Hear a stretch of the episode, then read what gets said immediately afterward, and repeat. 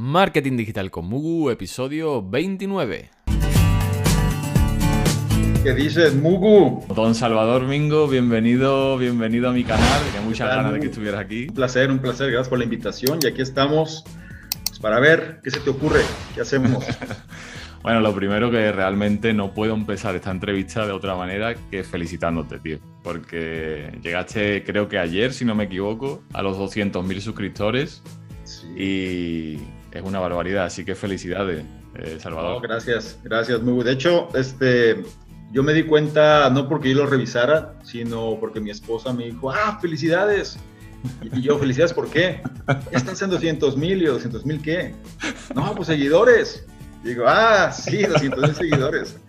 Fíjate que es bien curioso porque creo que sucede cuando llegas a los 100 mil es como bien importante, es como un hito, es como un momento que es tu, no sé, representa muchas cosas. Y ya los siguientes, o sea, no es que no sean importantes ni nada, pero como que ya tu mente ya se enfrasca en muchas otras cosas y a lo mejor se enfrasca en el millón, ¿sabes? Qué interesante. se, se enfrasca en el siguiente hito grande dentro de, dentro de YouTube. Entonces es como decir, sí, pero es como, pues vamos, es, es como cuando si, si tú, por ejemplo, llegas a los 40, a los 50, pues claro que es importante, pero a lo mejor tu mente está en los 100, ¿no? O sea, y tú sabes que los 100 es Sí. el fuerte. Sí, y es ahí vas a ir escalando a los siguientes niveles. Pero antes que nada, muchísimas gracias. Y sí, son años de esfuerzo para poder hacer esto. De hecho, eh, no tenía pensado empezar la entrevista así, pero me gusta mucho también seguirte y verte cómo ibas y, y digo, ostras, qué casualidad que cuando le voy a hacer la entrevista llega a los 200.000 y también que llegas a los 200.000 eh, con un contenido para mí tan importante, ¿no? Que, que Claro. hay muchos canales que llegan a 200.000 pero con contenidos que- con los que no me aportan nada, ¿no? Y tu Es contenido correcto. para mí, y así ya que me sirva un poco de presentación para los que no te conozcan, eh, desarrollo personal, eh, control de la mente enfocado a resultados, eh, todo lo que sea eh, ser la mejor versión de nosotros mismos. A mí, yo, yo soy un enamorado de eso, Salvador. Entonces, que llegues a esa cantidad, como que me alegra el doble. Y también aprovecho, también aprovecho para lanzar dos preguntas con respecto a este tema. ¿Cómo se llega a los 200.000 suscriptores con este tipo de contenido, Salvador? uno tiene que ser crítico sobre sus datos, ¿no? O sea, tú tienes que ver cómo vas, qué, qué funciona, qué no, y así. Eh, yo he ido adecuando mi contenido a lo largo del tiempo. O sea, no siempre he hecho lo mismo. Y, y si bien empecé con los análisis de libros, o sea, porque al final agarré el, el esquema del podcast y lo llevé a YouTube mediante un esquema para ponerle en video, ¿no? Lo, lo que estaba haciendo. Eso me ayudó bien a lo mejor para, para pasar el umbral de los 10 mil, pero después se desacelera, es decir, empieza como, como a, ya no vas tan rápido y sabes que tienes que hacer ajustes. Entonces le empecé a incluir otro tipo de contenido, ¿no? En lugar de hacer nada más un solo contenido por semana, después hacía dos. Funcionó, se estabiliza, hay que meterle un cambio. Ahora hago tres, pero de diferentes temas. Se estabiliza, ahora hago cuatro diferentes temas. Quizá después no tenga que hacer tantos, tenga que hacer menos, pero de cosas diferentes, ¿no? Entonces, hay que jugar, hay que, hay que experimentar, hay que arriesgarse, hay que, no siempre todo te va a funcionar, pero sí es verdad que la línea base tiene que de alguna manera permear, no tiene que estar ahí. Y sí, la línea base viene siendo esta cuestión de, del conocimiento, ¿no? Tratar de compartirlo en función de, o como yo lo comprendo, para que sea más fácil, ¿no? De asimilar. Entonces, esa ha sido la línea y hemos estado jugando a lo largo del tiempo. Pero sí, no ha sido una sola estrategia, no ha sido una sola cosa, sino que estamos de alguna manera cambiando, jugando, actualizando y ver qué es lo que mejor puede funcionar. Yo es algo que identifico mucho, que al final YouTube es como la vida misma, como nosotros, que vamos evolucionando, que también vamos cambiando como personas y hay que saber leer todo eso, y hay que saber adaptarlo al contenido del canal. Y, Sí. Pero sí bien es cierto que has dicho una cosa que yo creo que es importante, el tema de la frecuencia, eh, yo creo que al final al algoritmo le gusta que, que seamos más frecuentes que menos frecuentes. Pero bueno, yo lo dejo ahí también para el que le interese y que, y que aprendamos. Bueno, voy a aprovechar también, Salvador, ¿cómo ves mi canal en este sentido? ¿Qué mejorarías de mi canal? ¿Qué es lo que no te gusta? ¿Qué es lo que dice? Pues yo creo que si cambiaras esto, mejorarías. ¿Y qué mantendrías? Yo creo que lo que cambiaría sería la frecuencia. Según, según entiendo, tú haces un video cada dos semanas. Sí. Eso sería lo que cambiaría inmediatamente. Ya. Y lo haría, porque si haciendo un video cada dos semanas tienes 30 mil, Ya. y de tu línea, ¿eh? que eso es, eso es muy importante. O sea, si hicieras videos de risa o si hicieras videos de, de, de morbo, de amarillismo o de cosas que fueran muy polémicas, pues lo entiendo, ¿no? Porque al final es, es como un programa de televisión que la gente quiere ver. Pero cuando tocas los temas como los que yo toco, o sea, muy enfocados hacia este tipo de, de, de ámbitos, porque como dices tú, o sea, al algoritmo le gusta que se refresque constantemente y sobre todo que exista una interacción también con, con la gente que está ahí. Ahí me ha tocado por experiencia, de repente hay un contenido que a lo mejor tiene muchísimo y, hay y no porque, es decir, no porque tengas mucha gente o poca gente, el contenido va a ir proporcional a la gente. O sea, tú puedes tener un contenido que a lo mejor funciona relativamente normal con la cantidad de gente que tienes y de pronto eso se dispara con otro contenido, pero, pero brutalmente, y luego haces otro que, que no funciona. O sea, aparentemente, ¿qué, ¿qué, es, ¿cuál es la diferencia? ¿no? Por eso te digo que si tú empiezas a publicar más, vas a poder detectar esos picos sí. y decir, ¿sabes qué? Este de aquí me dio más resultados, entonces como este me dio más resultados, tengo que empezar a hacer eso. No sé si, digo, desconozco a profundidad, pero te puedo preguntar, ¿tus videos tienen un comportamiento constante? Es decir, ya normalmente se comportan igual o sea, en relación a vistas y en relación a, que lo consumen, o, o, es muy variable, o sea, uno te puede ser 10 veces más que el otro y así. Hay una cierta tendencia estable, Está, hay una estabilidad. Sí es verdad que los vídeos más antiguos me posicionan mucho mejor, entonces tienen más reproducciones y funcionan mejor, eso sí es verdad. Pero podríamos decir que es como uniforme, ¿no? O sea, es que, bueno, más o menos se mantiene una media.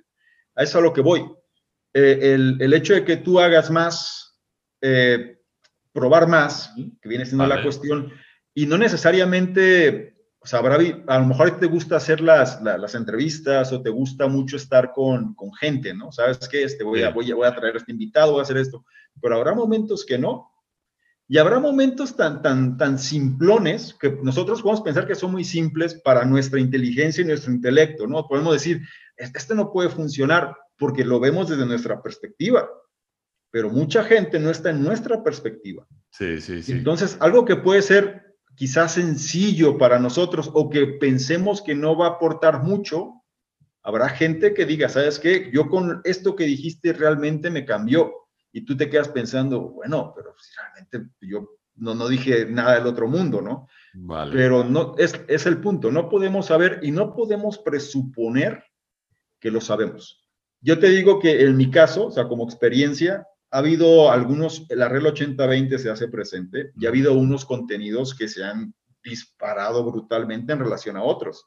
Y son contenidos que yo a nivel personal digo, bueno, es que hay otros que para mí son mucho mejores, para mí, que digo, wow, este es, este es increíble, y de repente no tiene, la, la respuesta es muy pequeña, ¿no? Y otros que son más triviales, diga, digámoslo así, más como, como eh, experimentando, oye, la, la, gente lo recibió mucho mejor.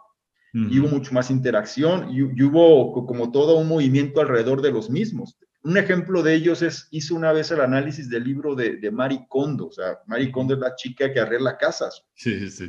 Sí, o sea, y lo hice, no me acuerdo si fue porque mi suegra una vez estaba arreglando su casa y salió un documental en Netflix de Mari Kondo. Y este, y dije, ah, pues yo, yo he visto un libro que tiene ella y no sé qué. Ah, es que a mí me gusta mucho eso y eso. Y dije, pues déjame ver de qué trata, ¿no? no me llamó la atención nada más por eso.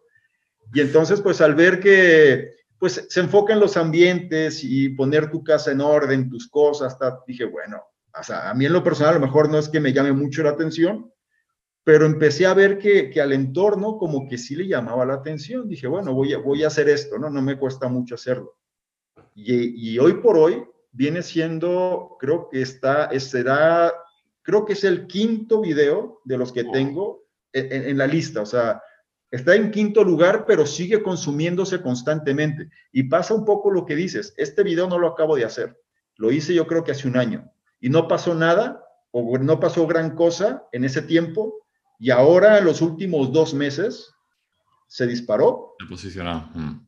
Y no sabemos por qué. O sea, simplemente de repente la gente lo descubrió o quién sabe qué sucede. Pero ese es el punto, ¿no? no podemos presuponer ni pensar que esto es mejor que otro. La verdad es que no existe una regla como tal. Yo el tema de la, de la, frecuencia lo tengo, tomo nota, soy consciente también, pero es un poco porque por mi vida actual, al final no me dedico a esto 100%. Tengo un montón de preguntas que hacerte, que también va un poco en este tema, pero ojalá, o sea, ojalá empiece a subir la frecuencia y poder dedicarme a esto. ¿Y hay algo que dejarías como está? Dejaría como está tu estilo. El estilo, e, vale. Eso lo dejaría como está. ¿Aumentaría la frecuencia? Sí, independientemente del estilo de vida que tienes. O sea, si uno quiere, pues vas a pagar el precio, porque al final, como comentamos previamente, tú decides el estilo de vida que tienes. O sea, tú lo decides. Tú sabes que pues, yo tengo esto, esto y esto, y aparte me gusta esto. Ok. Pero, pero si tú entiendes el juego, ya sabes lo que tienes que hacer. Y a lo mejor, pues por mucho que digas, quiero abarcar todo o cubrirlo, pues vas a tener que hacer decisiones y darle prioridad a ciertas cosas. Vale, estupendo. Eh, esta entrevista está siendo un poco fuera de lo normal, diferente, pero también me gusta, Salvador, eh, porque he empezado aquí a hablar contigo, ni te he presentado, ni... Seguro que eres súper famoso, te va a conocer todo el mundo, pero de todas formas te voy a presentar. Eh, Salvador, en este caso, yo lo conocí gracias a Internet, que son las cosas que a mí me enamoran de, de este medio, porque al final es alguien con el que me pasaría horas hablando y no, no pasaría nada, o sea, se me va el tiempo volando. Entonces, tengo que decir que Salvador es una persona que yo conocí gracias a este libro que publicamos, de los que somos coautores, ¿vale? Aquí tenéis a Salvador tenéis a los demás compañeros. Eh, el código de los influencers, por si los queréis buscar. Y gracias a este libro, pues conecté con él. Eh, es una persona que quiero que se, primero que se autodefina él, porque tengo también interés en escucharte, pero básicamente para mí es una persona que inspira, es una persona creadora de contenido en Internet, contenido ya sea marketing digital, ya sea desarrollo personal. Eh, así que Salvador, eh, con un canal con 200.000 suscriptores, que ya se habrá enterado todo el mundo, ¿cómo te defines para todo aquel que no te conozca de, mi comunidad? Una pregunta, este, cuando hablo de cómo me defino, a veces me gusta más bien plantearlo con una historia corta, ¿no? O sea, porque, ¿Por qué hacemos lo que hacemos? O sea, ¿qué, qué estamos buscando? ¿no? ¿Cuál viene a ser el trasfondo de todo esto? Digo, esta es historia personal. Yo te puedo decir que muchas de las cosas que, que he reflexionado ¿no? a lo largo del tiempo va muy ligado a por qué no puedes vivir de lo que te gusta. O sea, ¿cuál, cuál es el, el, bloqueo real, ¿no? Que viene siendo uno de los conceptos. Entonces, en aquellos años, hace 10, 15 años, todo esto que estoy haciendo es algo que me hubiera encantado haber tenido. O sea, haber encontrado respuestas sería la cuestión. Haber encontrado respuestas a dudas, dudas de vida, dudas de trabajo, dudas en enfoque de desarrollo profesional, dudas en, ciertos aspectos. Y, eso es lo que me llevó como a, a, decidir un poco todo esto, ¿no? Yo tengo un hijo que tiene 12 años, yo digo, ¿sabes qué? Cuando no esté, yo quiero que a lo mejor él pueda encontrarme también. O sea, físicamente quizá no estoy, pero el hecho de poder transmitir todo esto, y no sé, se escucha un poco medio extraño, ¿no? pero, pero imagínate tú que, que, tu abuelo te hubiera dejado una, sí. muchísimas grabaciones por ahí, este, donde tú puedes buscarlo y encontrar respuestas. Pero guay. Es que es, es, para mí eso, eso es algo que me, que me mueve mucho. Y esta, y esta cuestión de poder hacer eso, no nada más para mí o para los míos, sino para cualquier persona, es algo importante. Entonces, yo me considero, o sea, dentro de toda esta cuestión, mi, mi, actividad no es otra cosa sino compartir el conocimiento, tanto de lo que yo puedo ofrecer como el de otros expertos que de alguna manera han impactado al mundo, lo han hecho un poco mejor. Vale. ¿Y cómo? Pues utilizando la tecnología, es decir, las plataformas digitales que hay para poder transmitir y diseminar ese mensaje, ¿no? Por eso tienes que saber pues, cómo funciona eso y tienes que conocer un poco de marketing, tienes que saber un poquito de estrategias y de emprendimiento y de muchas cosas para que eso pueda funcionar. Porque es verdad, si tú quieres ser la referencia en un tema y a lo mejor tú eres un erudito y sabes mucho, de nada sirve si los demás no te conocen. pues hay que saber mediar sobre, esa, sobre ese esquema. Vale, pero entonces se puede decir, Salvador, que, que vives de Internet directamente, compartiendo este conocimiento. Se puede decir, sí, de hecho, sin, sin, sin reparo. Si yo no hiciera otra cosa en mi vida más que esto, puedo vivir perfectamente. Vale. ¿Y siempre ha sido así? O sea, tú tendrás tu formación, has estudiado una carrera. Nos gustaría saber un poco ese camino que has estudiado. Sí, sí, con gusto. te digo, eh, en mi caso, por ejemplo, mis padres, aquí hay una, una, característica muy peculiar. O sea, mi padre fue generación antes Segunda Guerra Mundial. A su formación era de lealtad, de honestidad, duro, trabajo, enfoque, nada, nada, de, nada de, de, sensibilidades. Hay que hacer todo lo que haya que hacer. Y mi madre fue, mi padre le va a mi madre pues muchísimos años de diferencia. Entonces mi madre era lo opuesto, pobrecito, hay que arropar, hay que, hay que ayudar, o sea, un aspecto mucho más humano y demás. Entonces me, tocaron como dos este, pilares de alguna forma que se complementan entre ellos, pero, pero son casi opuestos, ¿no? Yo estudié una carrera, yo estudié sistemas de, la computación, eh, informática, pues, eh, carrera en una buena universidad.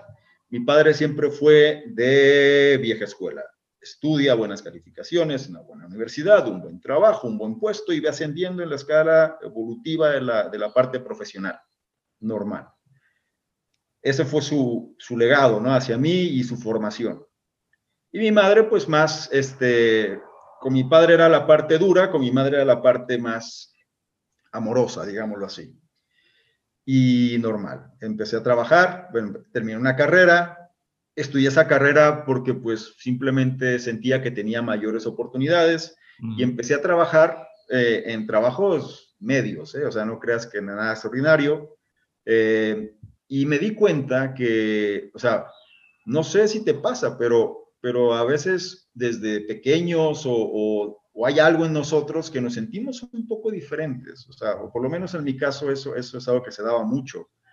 Yo veía a mis primos, veía a mis amigos, veía, veía muchas cosas y yo, y yo no coincidía tanto con ellos, primero por los padres que tenía. Mi padre era español, ah. viviendo en México, ¿sí? Entonces, imagínate, el gachupín, el no sé qué, etc, etc, que, que, que tu abuelo era Cristóbal Colón, tontería y media, lo, lo, de siempre. Ahora con todo este rollo de que los españoles te quitaron, que, bueno, ya sabrás, ¿no? Entonces, siempre fue como, como un poquito discriminado en ese sentido, o sea, separado, ¿no? Del resto y ese tipo de mentalidad. Entonces, empiezo el trabajo y yo me acuerdo que siempre fui, de alguna manera, generalmente de buenas calificaciones, ¿no? Y me acostumbré mucho como a eso, como, como hacer lo que tenía que hacer y hacerlo bien, pero siempre alguien me tenía que decir lo que tenía que hacer. Y empiezo en los trabajos y de pronto me doy cuenta pues que la gente que era mi jefe o que la gente que, que llevaba las cosas, pues yo decía, oye, si yo sigo por este camino, pues lo mucho que puedo aspirar es, es convertirme en una persona así. Y eso ya no me gustaba tanto. Lo que es cierto es que yo hacía mucho de lo que hacía por el respeto a mi padre entonces yo estaba trabajando en compañías e, e iba escalando ese proceso, pero no porque fuera algo que realmente yo quisiera, sino más bien era porque era algo como una obligación que yo sentía hacia mi padre en este caso. Y empecé así hasta que mi padre fallece hace cinco años, o sea, fallece de golpe, este, y eso para mí fue como un balde de agua fría, ¿no? Porque un día estás y otro día ya no estás. Ah, así. Entonces tú puedes tener tu vida planeada y, pensar que, siempre habrá tiempo, pero no lo sabes. independientemente del caso, yo ya llevaba mis, eh, digamos, mis inicios, ¿no? Yo ya había empezado a trabajar toda esta cuestión de embudos, de marketing digital, de prospección, de negocios de redes, etcétera. Todo eso yo lo venía haciendo ya como, como a la par, ¿no? Tenía mi trabajo y tenía mi, mi emprendimiento lateral. Pero y así vamos. autodidacta, ¿no, Salvador? Mucho, Sí, todo, totalmente, porque al final tampoco había mucho dinero. O sea, te digo que los trabajos eran relativamente normales, ¿no? Pero no te daban mucha libertad. Entonces, tenía el trabajo, tenía mi emprendimiento lateral y así estaba, ¿no? Cuando fallece papá, yo digo, a ver, estás aquí, o una de dos, o sigues aquí sin avanzar hacia un lado ni hacia el otro, porque ni me, ni me desarrollaba en la parte profesional, ni me desarrollaba realmente en la parte digital que a mí me gustaba. O sea, estabas en, estás como jugando, ¿no? En los dos, o sea, la seguridad y la libertad, seguridad y libertad, seguridad y libertad, pero no, no terminaba de darse ni uno ni otro. Entonces era como resuelve. O te vas hacia la parte profesional y te vas sobre esa línea y creces en esa línea donde te puede ir muy bien, obviamente, puedes ser un director, puedes tener un alto corporativo, puedes vivir de, la, de las bonanzas de una buena empresa, ¿no? Es decir, este, y poder tener la seguridad y poder tener un buen sueldo y el respaldo y la tranquilidad, si es que no te ocasiona conflicto. Pero en mi caso me ocasionó un conflicto enorme. ¿Por qué? Porque decía, es que yo quiero hacer lo mío hacia mí, no este gen emprendedor, si lo quieres ver así, ahí estaba. Y yo pasaba mucho tiempo en mi trabajo, pues de alguna manera enfocado en esto. Y cuando estaba aquí, estaba enfocado en el trabajo. Sí, entonces era como, como que no, me, no, no, terminaba de, de definirme. Cuando sucede eso, que siempre las cosas pasan en el momento que tienen que pasar, ahí es cuando yo resuelvo tomar la decisión y decir, ¿sabes qué? Mi padre estaba, ya no está, esto me puede pasar a mí. Y si me pasa a mí, entonces más vale, si me voy, irme bien y sentirme bien. Y decido por ese lado, ¿no? Decido romper con la seguridad y empezar este proceso que no es sencillo, te lo digo, o sea, no es fácil. Y sobre todo hay, mucha presión social y también yo, yo tenía dependientes económicos, bueno, tengo, ¿no? Pero en ese momento pues estaban realmente mucho más pequeños. Entonces, tenía que, de alguna manera, no era nada más yo solo, sino que tenía que, poder cubrir esa necesidad. Y eso es lo que lo hacía un poco más complicado, ¿no? Sin embargo, el hecho de empezar a, hacer estos pininos y retarte a ti mismo, porque al final es eso, pues marca, marca la diferencia. Y estamos en un mundo, o en un tiempo más bien, donde a veces este tipo de fortaleza emocional cada vez es más escaso, ¿no? O sea, y, a lo mejor cuando yo veo las generaciones más jóvenes que de pronto a la primera tiran la toalla o, se lamentan mucho, mm. me viene esta parte de mi papá pre-segunda guerra mundial, ¿no? Y, te pones en, este, en este esquema, ¿no? Entonces, es un poco de todo eso, o sea, hay que saber matizar, combinar, pero sí, digamos, parte de mi vida fue así, o sea, en un resumen muy corto, llegó un momento decisivo, esto pasó en 2016, de 2016 a 2017 fue un año donde me la pasé nada más pensando qué hacer. O sea, no, no, es, no es que ya lo tuviera claro, ni mucho menos, no tenía ni idea. Me la pasaba estudiando y viendo y revisando y haciendo esos trabajos que ya, que ya estaba haciendo desde antes, pero sin, una, sin un, objetivo, un objetivo en mente, perdón. En 2017 saco el podcast, ahí fue cuando empieza este proceso a tomar un poco más de forma y casi un año después, porque eso lo sacó a principios de 2017 y en noviembre de 2017 es cuando inicio YouTube, más o menos, con, con esta estrategia, ¿no? Y de ahí, bueno, hemos ido partiendo y ya hasta algo que yo le digo a mis amigos, ¿no? Que le digo a la gente que dice, bueno, aquí te va muy bien. Le digo, sí, me va muy bien, pero, pero ¿bajo qué enfoque? Pues que está muy fácil. Llegas y haces esto. Le digo, sí, pero espérate tú. Yo le comento, tienes que aguantarle. Por ejemplo, es muy fácil para mí si lo ves desde ahora, pero yo tuve que resistir un periodo de dos años, más o menos, sin recibir nada, cero, y publicando constantemente, o sea, cero, monetización cero. Y cuando empiezas a monetizar, oye, monetizas centavos. Y, de ahí poco a poco, ¿no? Va, va, subiendo poco a poco, gradualmente en función de cómo la gente lo va consumiendo, pero pero es, ahora sí que el efecto compuesto se da, pero es duro porque es nada, nada, nada, nada, nada, nada. Ah, empieza, sube, empieza, sube y empieza ya a dispararse, ¿no? Pero sí, es un poquito la historia de mi vida en este, en este proyecto así.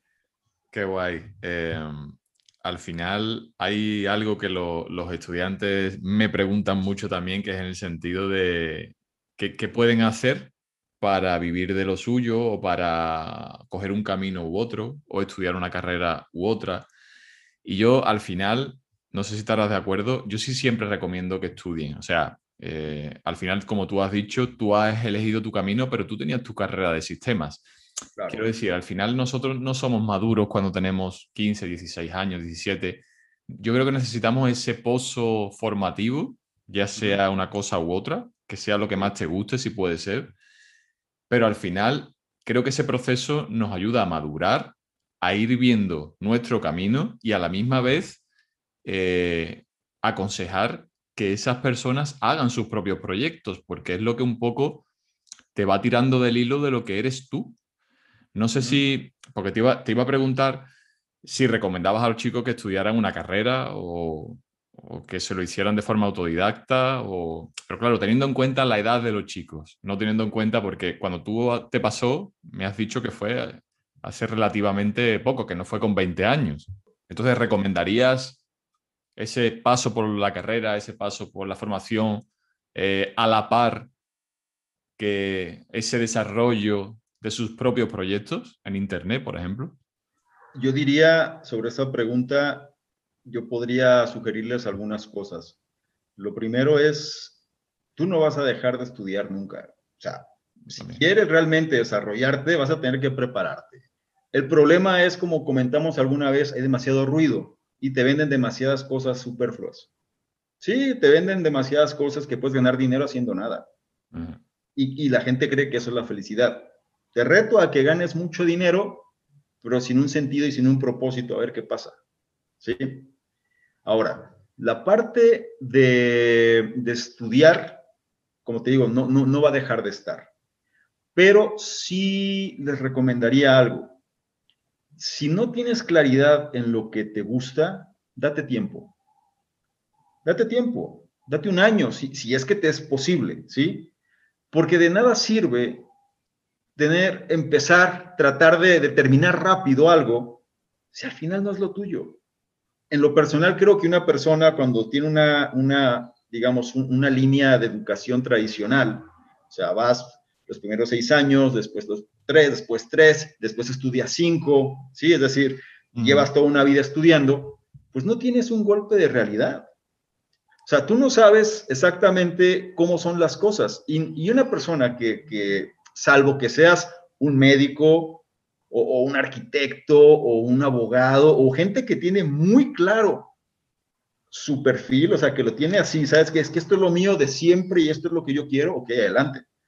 Pero si no es el caso, date tiempo, date un tiempo para experimentar. Ponte a hacer las cosas que según tú crees que te van a gustar. Implementalo y valida los resultados que tienes. Si sientes que esto te llama y te gusta, pues ya tienes una directriz que seguir. Te lo digo porque gran parte de la gente, o sea, estudia algo por el simple hecho de estudiar y trabaja en cosas que a lo mejor no es lo que les gusta, pero simplemente porque se convierte en un estilo para obtener ingresos y ya. Y siempre están soñando que se van a independizar, siempre están soñando que llegará el momento, pero no llega. No llega, ¿por qué? Porque después se condicionan a vivir en torno a lo que están recibiendo. Y cada vez es más difícil, ¿sí? No es lo mismo hacerlo sin responsabilidades que con responsabilidades. Claro. Pero también es cierto que cuando no tienes algo que te esté presionando, a veces crees que tendrás todo el tiempo del mundo para hacerlo. Recomendación, si no sabes qué quieres, date un tiempo, y, pero me refiero a un tiempo productivo, no un tiempo de ocioso, o sea, es decir, date un tiempo, bueno, sin entrar en el concepto de, ociosidad, porque tiene, lo hemos catalogado con una connotación negativa que no lo es, al final es necesario, pero date un tiempo para experimentar, sería más bien mi recomendación. Un tiempo proactivo, ¿no? Un tiempo, un, tiempo no en el sofá viendo Netflix, ¿no? No, no, no, pues no nada, sino más bien para que, para que experimentes. Experimenta sin miedo. ¿Sabes qué? Me voy a ir un año a X lugar, voy a irme a trabajar en X sitio, voy a, voy a vivir parte de y tener ese golpe de realidad. Y yo creo que eso, eso es mucho más valioso, porque al final, si terminas una carrera a los 23, a los 24, a los 25, no es ninguna diferencia. Al contrario, o sea, yo creo que la gente a veces quiere terminar muy rápido y termina y después, sorpresa, no tienes experiencia. Sorpresa, este, no eres un recurso calificado. Sorpresa, ¿sabes qué? No tenemos, no tenemos nada para ti. ¿Por qué? Porque tampoco te enfocaste en las habilidades suaves, ¿no? Que es relaciones, comunicación, presentación, saber venderte, saber persuadirse, o sea, todas estas cosas que son importantes y las encuentras en los golpes de realidad, no lo enseñan en la escuela. Ahí no las aprendes. Y ahí es donde tú tendrías que empezar a matizar qué es lo que mejor te conviene a ti. Qué interesante, muy interesante, Salvador.